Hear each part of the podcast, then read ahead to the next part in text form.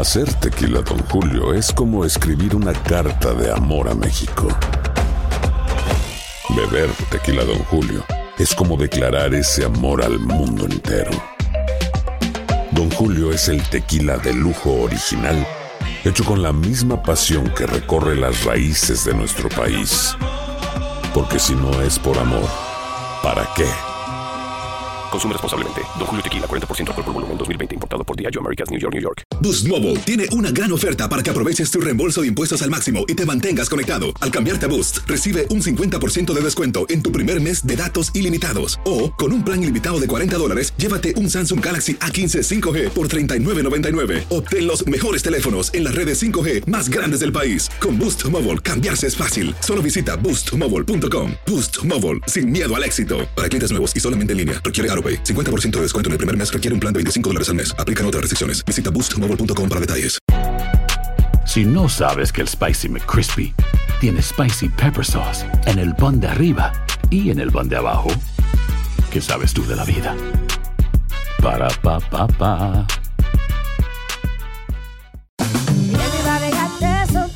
La venta para amigos y familiares de JCPenney está de vuelta. Desde el lunes ahorra 30% extra en artículos por toda la tienda. Esos son ahorros adicionales por encima de nuestros precios bajos. Dile a tus amigos, ven con tu familia y ahorren en grande. No olvides, ya se acerca el Día de las Madres. Y tenemos todo lo que mamá quiere: joyería, belleza, salón y tarjetas de regalo. JCPenney, vale la pena. Cupón válido del 29 de abril al 5 de mayo en selección de estilos. Aplican exclusiones. Detalles en la tienda jcp.com.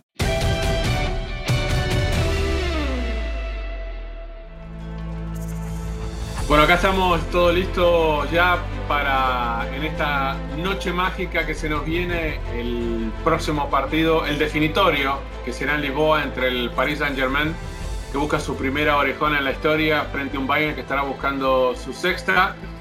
Te voy a decir la verdad, Luisito. Bueno, primero te saludo, te mando un abrazo grande a la distancia. Eh, para mí es raro, muy raro, que esta vez, eh, un par de días antes de la final, no estemos en el lugar donde se va a jugar, no la vamos a tener la posibilidad de narrar como ha sido durante tantos años en la cancha. Eh, eso ya la hace sentir muy rara, ¿no? Muy distinta. Pero también pensar que allí en esta final va a estar un equipo como el Paris Saint Germain que ha hecho todo durante los últimos años para poder tener esta posibilidad de ser campeón de Eurocup. ¿Cómo estás? Hola Diego, no, bien, un poco tratando de ponerme un poco de hielo en la garganta, tomando bastante té, un poco de limón, eh, poniéndole un poquito de miel, jengibre y todo eso para bajar eh, un poco la inflamación en la garganta después de tantos partidos y tantos goles, pero, pero lo, que se viene, lo que se viene va a ser, va a ser fantástico. Y sí, realmente se extraña estar eh, en el lugar de los hechos, ¿no? Tendríamos que haber estado en Estambul. Ahora, qué fantástico sería poder estar en Lisboa después de eh, cuando fuimos, eh, cuando fue 2014, que estuvimos por allá, que la pasamos muy bien. Eh, estaba un poquito fresco, pero el bacalao estaba fantástico, ¿no? Sí, la verdad comimos muy bien, eh, escuchamos mucho fado, la pasamos aquella semana en Lisboa, además con el partido, ¿no? Porque el partido también ayudó, el final dramático, este, el que se jugara un derby en unas finales de Europa. Pero bueno, imagínate cómo deben estar los aficionados, porque los hinchas del Bayern están casi acostumbrados, ¿no? El, equipo ha ido mucho a las finales de Europa, esta es la undécima.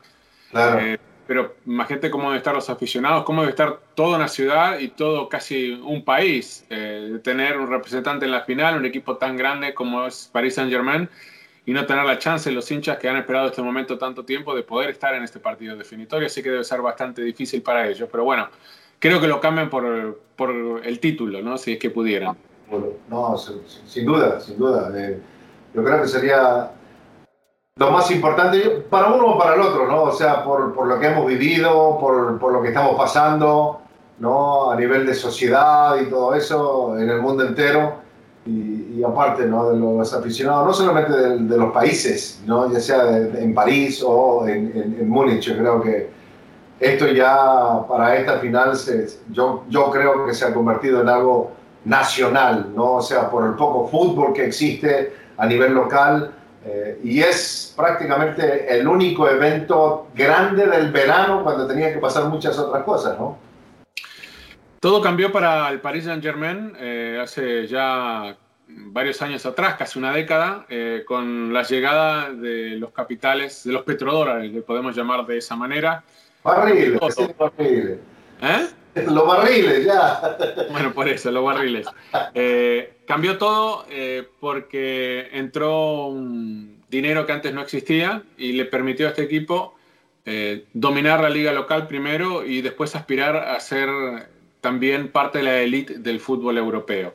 Eh, le ha costado bastante, o sea, ha sido un trabajo eh, de muchos años, eh, trayendo muchos jugadores, cambiando entrenadores, pasaron pesos pesados ¿no? en, el banquillo de este equipo del Paris Saint Germain, desde Carleto este, a Unai Emery, ganador de, de tantas Europa Leagues, ahora lo tiene a Tuchel, pasaron jugadores de la talla de Zlatan, de David Beckham, de otros grandes, ¿no? Me acuerdo, Pastore también fue uno de los primeros en llegar, el Pocho Lavesi, Edinson Cavani que acaba de irse. Pero bueno, eh, la gente siempre se va a acordar de, esta, de este equipo, de esta etapa, eh, no sé si le podemos llamar ciclo, porque no sabemos cuándo va a terminar o si es que va a terminar alguna vez, pero se va a acordar más que nada por la llegada de dos jugadores, ¿no? de Kylian Mbappé y de Neymar, eh, los trajo para ser eh, campeones de Europa, eh, porque ya los dos llegan con un Paris Saint-Germain que está en ese momento dominando el, torneo doméstico. Entonces, es esta la final en la cual el Paris Saint-Germain puede confirmar todo lo que ha hecho para llegar a este punto, pero también puede ser esta, Luis, la final que en caso de ganarla le permita a sus grandes figuras, a estos dos hombres que muchas veces en los últimos tiempos, en los últimos, te diría, 12, 18 meses, siempre escuchamos los rumores que Neymar quiere volver al Barcelona, que ah. el Madrid quiere a Kylian Mbappé. Digamos, si este equipo llega a ganar la final, puede ser la confirmación de que se quedan y que tal vez se queden pensando que están jugando en el mejor equipo de Europa y que tienen la chance de ganar muchas Champions más. Diga, ¿puede ser esto importantísimo para la historia del Paris Saint Germain?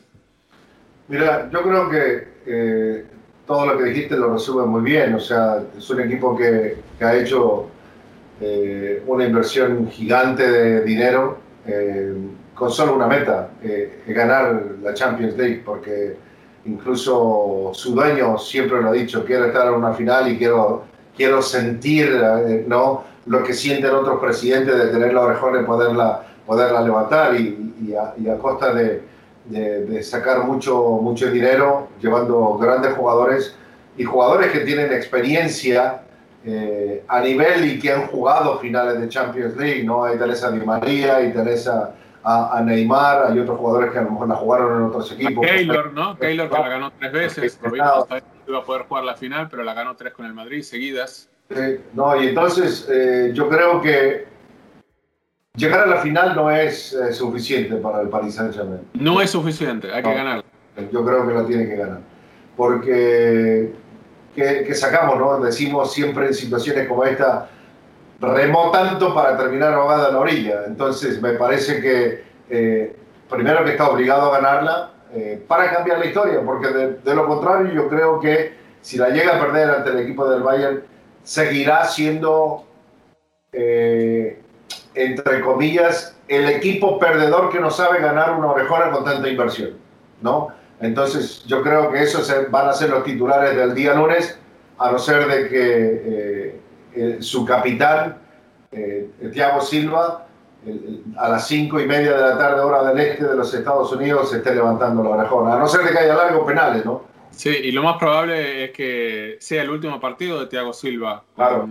Paris Saint Germain, eh, porque no ha renovado contrato eh, y se va en calidad de libre. Eh, qué mejor forma de ir, si uno imagina, si es que efectivamente deja el club, que siendo campeón de Europa. Pero yo creo que también, o sea, coincido un poco en esto de que llegar a la final no alcanza, por más que no la hayan nunca jugado antes. Por más que esta sea la segunda temporada en la cual llega a una semifinal y la primera desde el 95, o sea, pasó mucha, mucha gente, pasaron, me parece, muchos técnicos también, y nunca se conseguía este objetivo. ¿no? El club tiene, acaba de cumplir 50 años, así que está celebrando las bodas de oro de alguna manera, o el aniversario número 50 en este caso. Eh, pero bueno, eh, ha hecho creo que cosas muy buenas para estar aquí. Eh, esta temporada lo ha ganado todo, aunque la liga en Francia se cortó antes de tiempo por la pandemia, pero al final se le dio el título también allí. Tuchel creo que ha sido bastante inteligente para solventar ciertos momentos y ciertas asperezas, ¿no? que las termina limando en su relación con los jugadores, lo que pasaba en el vestuario. Hoy creo, y no sé si esto coincidís, pero yo creo que lo que uno hace em, observando y analizando el equipo y tal vez a mí en todo caso me hace pensar que este equipo puede ser campeón de Europa, es el momento de Neymar. porque Kylian Mbappé estaba saliendo de una lesión sufrida en la final de, de las copas domésticas de Francia, pero lo que hemos visto de Neymar en estos poquitos partidos en Lisboa nos muestra un Neymar comprometido, eh, concentrado, desequilibrante, por momentos imparable para los, defensores. Tal vez la mejor versión de Neymar, aquella que fue a buscar el Paris Saint Germain cuando pagó la cláusula de rescisión de contrato al Barcelona. Sí, yo, yo lo que pienso de Neymar, de, lo que hemos visto de estos partidos, es que es un jugador completamente diferente. Eh, más allá de que a lo mejor sigue siendo el comelón, que se queda con la pelota, que a veces no levanta la cabeza o no, vea, o no le quiere pasar la pelota a un compañero por tratar de definir él, convertirse en el héroe. Eh, yo creo que Neymar siempre va a ser así porque siempre lo ha sido, ¿no? Eh, y, no creo que vaya a cambiar. Lo que sí encuentro de, de que está, está más maduro. Yo creo que eh, está siendo un jugador mucho más inteligente, porque recordemos a la hora de la verdad, de las veces que quedó eliminado el Paris Saint Germain, las últimas veces, no estuvo presente. O sea, no, realmente no tenemos una visión de lo que podría él haber hecho si estaba Siempre pasaba algo, ¿no? Siempre tenía alguna lesión, algún problemita, que se iba a Brasil para el cumpleaños de la hermana. ¿Te acuerdas todo lo que levantaba la polémica? Esto que no aconteció ahora porque eh, los meses son distintos, ¿no? O sea, para, para, lo que pasaba antes, cuando él parecía que tenía estos problemas, estas lesiones, como ocurrió la temporada pasada frente al Manchester United, ¿no? En el partido de eliminación. es otra época del año. Yo creo que está está relax, digamos, ¿sabes qué? Que venga el partido, ¿no? O sea, yo creo que va tomando cada partido de una forma individual, pero está tranquilo, o sea, no está desesperado, no está nervioso, no, no, no, como que la ansiedad no le pega, sabiendo de que va a jugar una final de Champions League, ¿no? Sí, y que ya la ganó, ¿no? Obviamente con el Barcelona en el 2015. Además, para él yo creo que es la oportunidad que ha estado buscando también. Si es verdad que él dejó el Barcelona pensando en que quería tener su equipo, que quería demostrarle al mundo que no hacía falta vivir a la sombra de Messi, que él le podía competir realmente y aspirar a ser el balón de oro o el The Best ahora que están separados. Eh, a Messi y a Cristiano, bueno, esta creo que es la gran oportunidad que tiene, aunque no se entregue el premio, desgraciadamente el balón de oro este año, eh, pero yo creo que en la cancha tendríamos tal vez dos de los aspirantes grandes a ese balón de, oro esta temporada, que son Neymar por lo que está haciendo en caso de llevar al título a Paris Saint Germain y lo que ha hecho durante toda la temporada Robert Lewandowski. Em, pero bueno, sí, hay muchas cosas en juego, más que un partido de fútbol, me parece, ¿no? Eh, especialmente por eso que te decía antes, ¿no? Que este puede llegar a ser un encuentro que confirme que el trabajo y la inversión en el Paris Saint Germain da sus frutos y que tal vez le permita, si es que hay eh, alguna intención de dejar al club, que tal vez recapaciten o lo piensen dos veces, ¿no? Eh, tanto Neymar como Kylian Mbappé, que son las dos máximas figuras de este equipo del Paris Saint Germain. Pero es un equipo peligroso, un equipo que con Ángel Di María, eh, con una mitad de la cancha con, con mucho equilibrio, me parece, tiene jugadores, Marquinhos ha sido importantísimo, una defensa bastante, yo creo, segura. y bueno, en el puesto del arquero, si ataja a Keylor, eh, toda la experiencia, ¿no? De un tipo que ha estado ahí y, ha ganado todo. Y si no ataja Keylor, bueno, ahí puede llegar a estar un poquito el eslabón eh, débil de esa defensa. Pero este es un equipo que uno eh, imagina juega ya de memoria a esta altura y que no debería haber muchas novedades o sorpresas en el once inicial que, que salga a la cancha de los que elija Tuchel el domingo. Sí, yo creo que son dos equipos que son muy parecidos, ¿no? Son técnicos alemanes. Eh, su sistema táctico es casi calcado, digámoslo, ¿no? Con su típico 4-3-3 de la forma como están jugando. Eh, pero creo que, que, va a ser un, partido de alto voltaje. Y, lo vengo diciendo porque más allá de que los dos equipos tienen, especialmente en el medio campo, eh, jugadores eh, de pegada fuerte, jugadores eh, que, que, realmente le entran como marcadores, ¿no? o sea, como, como volantes de contención para destruir el juego del adversario, pero también son jugadores muy técnicos, ¿no? son jugadores técnicos y, y que aprovechan eh, desde el medio campo para arriba, especialmente con los tres que tienen arriba, aprovechan para tener un fútbol atractivo, un fútbol ofensivo eh, y que también tienen piernas y tienen corazón y oxígeno para poder regresar esos mismos jugadores y, hacer marca para, para destruir eh, el avance del, del, de los equipos rivales. Ahora, pensando en todo esto, eh, que me parece que tendría que ser un programa completamente diferente, eh, porque tomaría mucho más tiempo, pero el choque de los tridentes, ¿no? Que va a haber el domingo en esta final. El tridente del Paris Saint-Germain, que es Di María, Neymar y Mbappé, contra el tridente del equipo del Bayern, que es el polaco Lewandowski, Nabri y Müller si pensamos en esos seis jugadores, lo que han hecho en esta edición, en lo que es de octavos para acá de la Champions League, me parece que son los dos tridentes, super tridentes del fútbol europeo, lo que no pudieron hacer grandes jugadores de otros equipos. Sin dudas, sin dudas. Y cuando uno piensa hoy que el equipo, la alineación del Paris Saint-Germain por ahí ya está eh, casi decidida, creo que la única duda es la de Keylor. El resto, para mí, eh, salvo, bueno, tal vez el, tema de paredes con, con Gana, eh, pero eh, el resto... paredes del otro día no lo puede sacar. Claro, bueno, eso es lo que a mí me hace pensar que, que la única duda por ahí está en el arco, em, esperando una milagrosa recuperación de Keylor y nada más.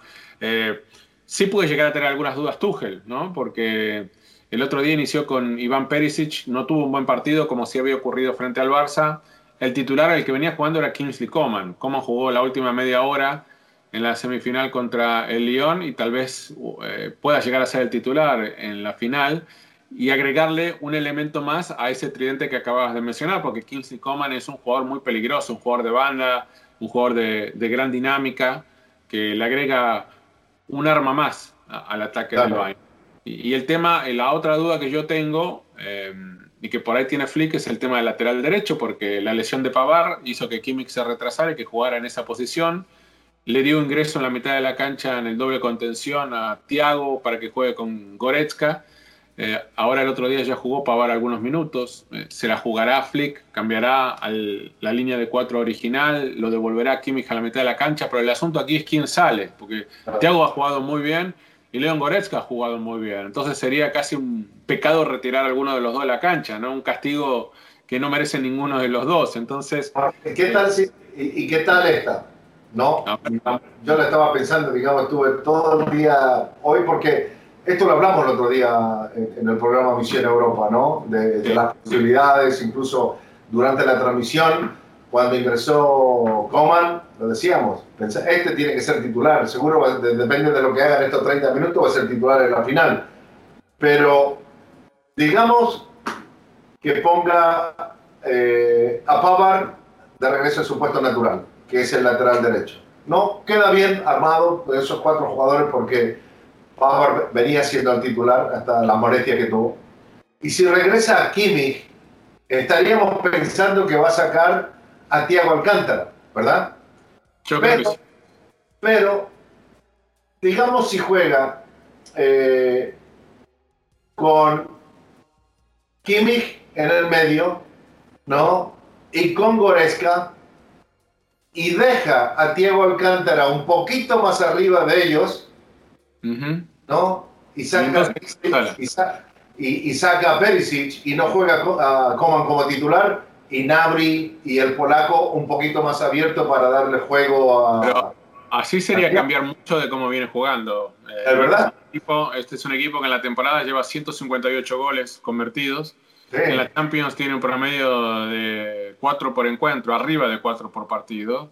eh, con la chance de romper todos los récords. Porque, eh, Pero tendría mucho más marca en el medio con esos tres, ¿ah? Tendría más marca, sí, y, me parece que además igualaría a los tres mediocampistas que uno imagina va a poner Tuchel, ¿no? Entonces, eh, yo creo que Flick tiene algunas cosas que pensar. me sorprendería que se aparte mucho de cómo viene jugando porque le ha dado resultados. Estás hablando de un equipo que ha ganado los 20 partidos que jugó en el 2020, que está buscando su undécima victoria consecutiva esta temporada en Champions.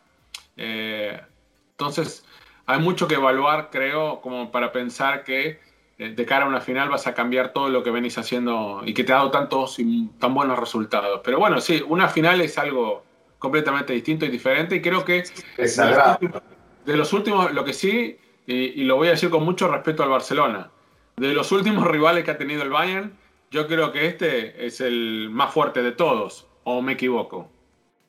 Eh, sí, eh, es el más fuerte por su sistema de juego, eh, porque lo conoce bien eh, el técnico del Paris Saint-Germain al Bayern.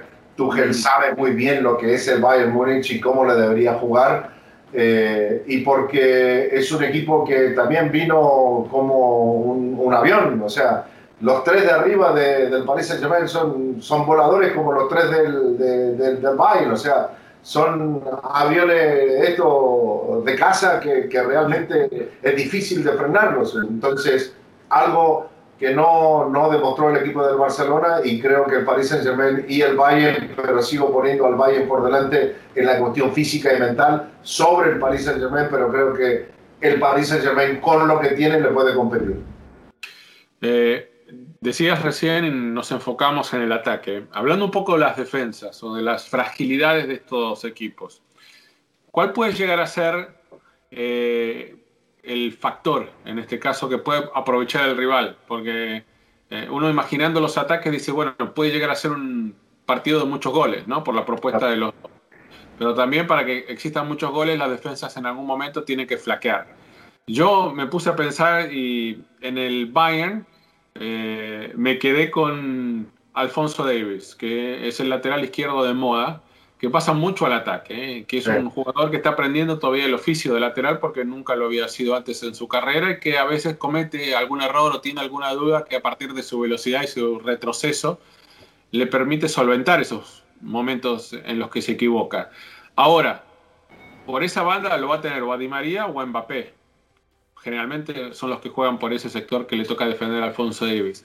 Si te equivocas con ellos, yo creo que por más que tenga después velocidad para el retroceso, va a ser muy difícil que los vuelvas a alcanzar o que vuelvas a, aportarle seguridad a esa zona defensiva.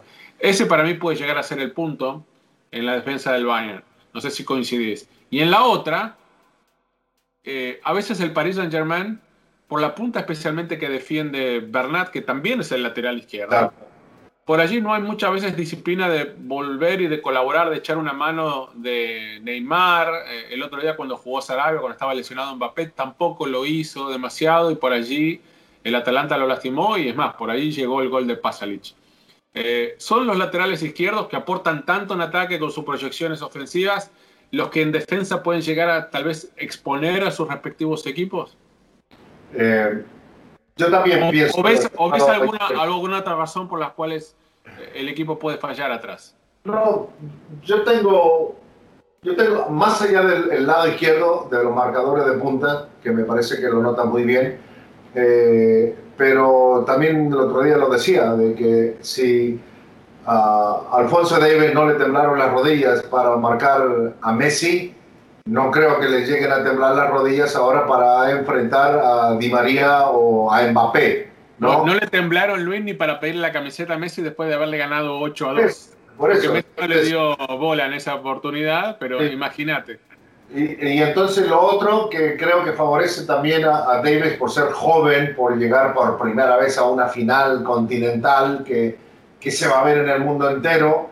Eh, yo creo que debería agradecer que se va a jugar sin público. Yo creo que si se hubiese jugado con público, ahí la cosa hubiese cambiado, ¿no? O sea, porque sabemos la presión eh, de los aficionados, ya sea de uno o del otro equipo, más allá de que el tuyo grite apoyándote, pero también te pone nervioso muchas veces. Eh, y lo de verdad tiene mucha razón. Yo creo que por ese costado nadie ayuda. O sea, dejan un espacio demasiado grande de los cuales los centrales se ven obligados a moverse de su posición, ¿no? Para poder tratar de cubrir ese espacio que deja vacío de, la mitad de cancha para atrás el, español. Donde yo también veo donde existe un poco los problemas es en, los centrales del Paris Saint-Germain. Me parece que me parece que están un poco lentos, eh, lentos comparado a lo que viene demostrando eh, la, velocidad y la fuerza física Lewandowski con Müller y, Nabri. Me parece que ahí podría ser un, problema importante, sabiendo también de que ya sea Goretzka o, quien juegue en la mitad de la cancha, viste que también se meten por el medio y pueden causarle muchos problemas. Sí, sí, llegando desde atrás, desde una segunda línea. Pero, eh, pero eh, después de lo que vimos el otro día y que eh, Thiago Alcántara lo decía de que no estaban contentos como había jugado, yo lo había dicho durante la transmisión, veía de que el Bayern adelantaba demasiado su línea y quedaba completamente desnudo atrás para jugar un pelotazo largo. Y si tenés a Mbappé y tenés a Neymar y tenés a Di María que te estén esperando un pelotazo largo, te van a vacunar temprano. Nosotros eh, hicimos nuestros pronósticos en misión, nos fue mal. Eh, a mí me fue muy mal. Porque Atlético, lo puse como finalista. Por eso, por eso te digo, a mí me fue horrible porque al Atlético lo eliminaron en primera ronda este, y ya, ya se me murió el, candidato. Em, al Bayern, vos decías, lo tenías en la final. Entonces, en resumen, ¿pensás que va a ganar el Bayern? Digamos, ¿Es tu favorito? ¿Es, es el que vos elegís de alguna manera? Sí, porque... ¿O ahora no? cambió algo, digamos, por lo que No, no ha cambiado nada. Eh, yo creo que Flick eh, los agarró por las orejas a los jugadores en el vestuario. Como decía, viste, Tiago Alcántara decía, eh, estamos contentos porque pasamos, pero no hay festejo porque pasamos, ¿no? A diferencia de los del Paris Saint-Germain que pasaron y te, armaron tremenda fiesta un gran al, ritmo, al ritmo de Maluma. El ritmo de Macuma festejaron otro y lo, otro es como que sí, pasamos, pero todavía no ganamos nada, no hay nada que festejar, esto es una obligación. Entonces yo creo que no se van a cometer los mismos errores, creo que ajustes se van a hacer eh, y, pienso que por la historia, muchas veces a veces decimos la historia no juega, pero, pero la historia eh, intimida, ¿no? Eh, yo creo que el Bayern eso es lo que es un equipo que intimida y, creo que por eso, eh, por su historia, por sus ganas y porque es un equipo ordenado, inteligente, yo creo que está dos o tres pasos por delante del Paris Saint-Germain. Bueno, si gana la Copa, como vos lo mencionás, Luis, si gana otra vez la Champions, sería su primera del 2013 y su sexta, ¿no? Estaría alcanzando la línea del Liverpool, que la ganó en la anterior y que también llegó a seis. Eh, en esta no voy a coincidir, eh, de vez en cuando no coincidimos. Eh, yo creo que es el año del Paris Saint Germain ahora. creo que todo esto que ha ocurrido desde la llegada de las primeras grandes figuras hasta el día de hoy es un trabajo continuo al borde de lo ilícito en cuanto al fair play financiero, encontrarle la vuelta, ¿no? Gambeteando con más cintura que Neymar para, para no caer en, en ese infligir la regla del fair play que pone la UEFA. Eh, pero yo creo que es el año, yo creo que es el momento y que para el Paris Saint Germain puede llegar a ser un antes y un después, indudablemente en su historia, que transforme al club y que transforme al resto de Europa de cómo mira al, Paris Saint Germain. Eh, por más que hoy sea uno de los equipos envidiados por esa cantidad de dinero que tiene para invertir en jugadores, creo que eh, va a demostrarle al mundo que, eh, no solo el tema es tener a las grandes figuras y vender camisetas, sino que conseguir éxitos deportivos y esto sería el colmo, ¿no? Sería el, tener la demostración de que la orejona duerme en París gracias a ese trabajo de tantas temporadas. Así que yo me voy con el equipo francés. Veremos, ¿no? Eh, la gente acá en Noches Maca, me gustaría que cada uno dé su opinión, que piensen quién va a ganar, quién va a ser el campeón de Europa. Este, en caso de que la gane el Paris Saint Germain, obviamente será su primera. Pero bueno, después del domingo, la semana que viene, ya vamos a estar con el resultado puesto, Luis, y vamos a ver quién, quién ganó en este aspecto. ¿Querés apostar a algo? ¿Querés alguna sí, ¿tenés, la máquina, ¿Tenés la máquina llena ahí atrás? ¿Tenés la maquinita llena ahí atrás? No, no está llena, está media vacía en este momento. Una de esas te ha puesto. Bueno, está, no problema. Salió barato entonces, salió barato. Porque me gustan los colores. Porque me la, ma- la máquina es cara, te voy a decir, ¿eh? La máquina es cara. No, pero me gustan los colores, ¿ah? ¿No? Ah, Blanco y rojo. Eh, bueno, son los colores del Bayern, tenés razón en ese, en ese aspecto. Pero bueno, eh, como siempre a la gente, esperemos que haya disfrutado de esta previa. Vamos a ver quién tiene razón, si alguna de las cosas que mencionamos se terminan dando en el partido y terminan siendo fundamentales, claves. Lo último, los jugadores claves. O sea, para mí son Neymar y Lewandowski, digamos, lo que te pueden inclinar la balanza. ¿Hay alguno más que pienses que puede llegar a ser determinante? Algunos dicen Di María de un lado, Nabri del otro. Yo creo que teníamos, tendríamos que ponerlo así: Neymar, Lewandowski, Nabri, De María y Mbappé, eh, Müller. Yo creo que lo tienes que llevar de esa forma. Bueno, sí, uno, dos y tres de cada equipo. Sí. Nos vemos la semana próxima, Luis, ya con un campeón de Europa. Campeón de Europa y posiblemente el último del año. ¿Eh? Sí, ¿está bien? ¿Está bien? Vamos, Ah, vamos a, a ver qué pasa. Hasta la semana que viene, muchachos. Acá nos encontramos como siempre, todas las semanas en Noches Mágicas.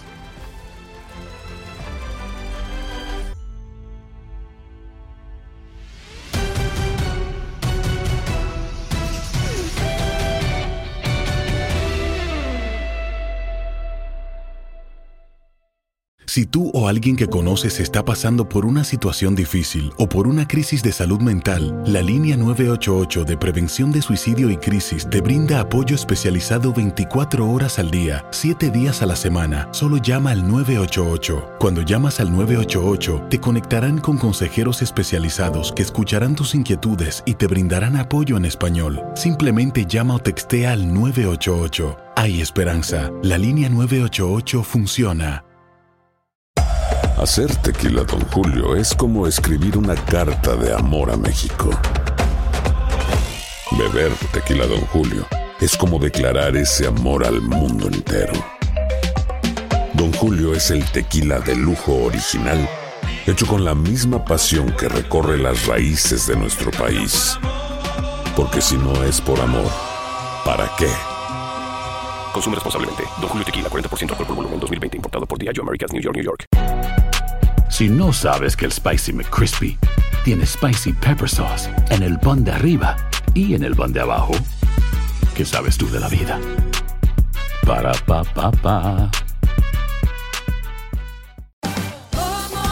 Ahorra más en JCPenney, más tu oportunidad de conocer a Shaquille O'Neal. Este sábado 4 de mayo todos ganan durante la entrega de cupones de 10, 50 o hasta 100 dólares, solo en la tienda mientras duren. De 11 a.m. a 1 p.m., los miembros de JCPenney Rewards tendrán una oportunidad exclusiva de encestar para conocer a Shaq. Habla con un asociado en la tienda o visita jcp.com y conoce más sobre la jugada. JCPenney, vale la pena. Cupón válido el 4 de mayo en selección de estilos. Entrega de cupones solo en la tienda para mayores de 18 años.